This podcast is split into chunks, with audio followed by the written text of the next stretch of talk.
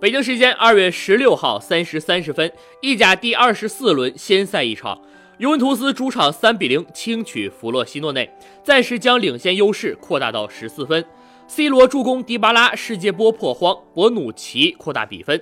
下半时，C 罗接应曼朱基奇的传球，个人职业生涯第二次在欧洲五大联赛连续三轮进球，并有助攻。尤文下周中欧冠将对阵马竞，阿莱格里更换六名首发。一月受伤的基耶利尼和博努奇双双复出，德西里奥、本坦库尔、埃姆雷詹、迪巴拉出战，取代了鲁加尼、卡塞雷斯、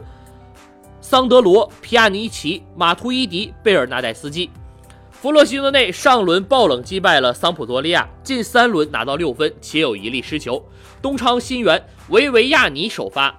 开场五分钟，恰诺右路传中，乔法尼前点头球后蹭，被斯琴斯尼。得到尤文一分钟后首次射门就取得领先，C 罗横敲，迪巴拉在门前二十四米处左脚轰入右上角，一比零。这是他二零一九年首粒进球，打破了长达六十五天的进球荒。